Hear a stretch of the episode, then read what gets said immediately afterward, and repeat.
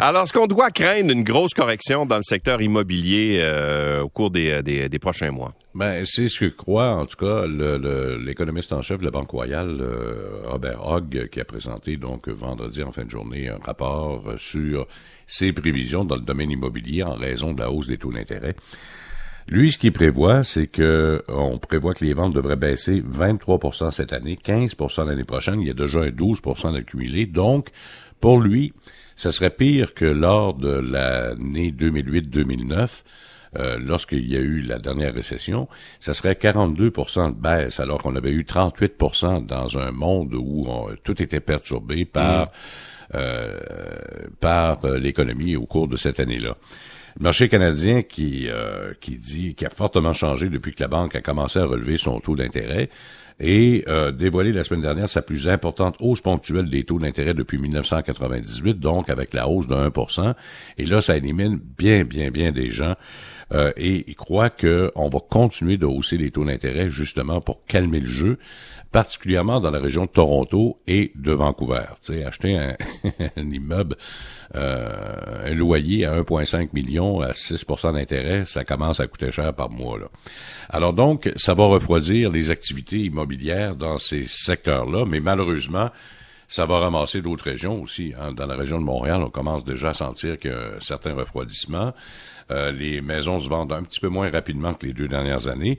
Et là, ça amène donc un problème d'abordabilité. Hein. Les gens, les premiers acheteurs, euh, entre autres, et même souvent de fois les deuxièmes acheteurs euh, qui vendent leur maison, qui veulent s'acheter une nouvelle propriété, et les propriétés qui ont tellement grimpé, malheureusement, tu es obligé de parfois mettre soit plus d'argent content ou encore de contracter une hypothèque qui est plus élevée et avec les taux d'intérêt, mm. ça fait en sorte que tu changes peut-être tes projets.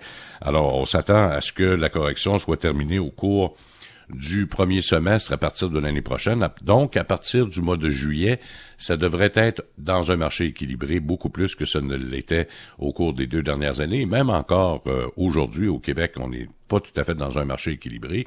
C'est-à-dire que c'est un marché d'acheteurs encore, mais ça devrait changer au cours des prochains mois. Ouais, euh, mais mais on parle pas de baisse nécessairement de valeur, par contre. Euh, ben, lui, il parlait pas de baisse de valeur pour l'instant, là, sauf que c'est une baisse dans les ventes. Ouais. Mais habituellement, quand il y a une forte baisse dans les ventes, on l'a pu, on a pu l'observer.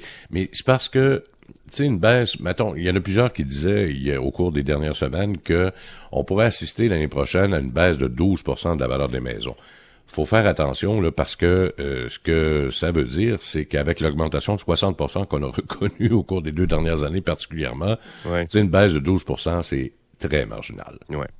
C'est un peu comme à la bourse, des fois tu regardes, ouais, t'en, voilà, gagnes, t'en perds, t'en gagnes, t'en perds. Il faut que Mais tu là, regardes tu le long terme. En réalité, là, c'est, si t'as acheté une maison, par exemple, euh, au début des années 2000, ouais. et t'as vu la très forte progression que t'as connue au cours des deux dernières années, t'as gagné 60% puis que ta maison baisse de 10 t'es encore gagnant. T'es encore gagnant. Et de très très élevé d'ailleurs. Bon, et Amazon qui achète les cliniques privées One ah. Medical. Hey, ça, ça me fait peur. Ça. Remarque que ça risque pas d'arriver au Canada, parce que je regardais ce matin la nomenclature des euh, cliniques privées qui existent strictement au Québec. Là, il y en a des dizaines, des dizaines et des dizaines. C'est tellement morcelé que ça serait difficile pour Amazon de pouvoir acheter. Mais en achetant euh, One Medical, ils ont payé 5700 dollars par abonné. C'est 27 fois le prix d'un abonnement annuel qui est de 199 dollars. On payé 4 milliards pour 732 000 abonnés. Mais là, la crainte là-dedans, c'est que Amazon s'en sert pour euh, les données médicales, pour être capable de... Parce que euh, Amazon, d'abord et avant tout, ils vendent aussi beaucoup de publicité, là, mm-hmm. et être capable de cibler. D'ailleurs, de, de, depuis que Roe v. Wade a été euh, lancé, déjà, ils ont limité, eux, par région, sont capables de le faire. C'est tellement gros qu'ils sont capables de le faire, de limiter par, par région les pilules contraceptives.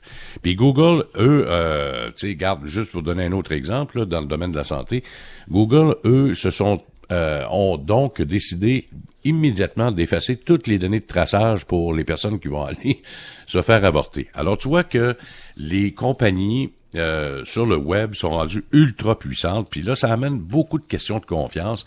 Écoute, s'ils sont capables avec Halo par exemple, tu sais la petite fameuse montre connectée là, mm-hmm. d'être capable de ramasser pour savoir ton poids, ta fréquence cardiaque, tes affaires, Tu sais, regarde, est-ce qu'on, avec One Medical, on sera capable de cibler davantage la clientèle? C'est ça qui fait peur. Malgré que les lois américaines sont euh, sont sévères, mais tu sais, des fois, Amazon, on n'est pas euh, on n'est pas nécessairement toujours à une, fraction près. Gros problème avec Amazon, c'est que les grandes entreprises, on va prendre Walmart, Walgreens et toutes les autres là, qui œuvrent dans le domaine de la santé aussi aux États-Unis, ont pas peur des petites startups comme euh, comme cette entreprise-là. C'est pas les startups qui font peur, c'est littéralement Amazon. Bon. Merci beaucoup, François. À demain. Plaisir. Salut. demain.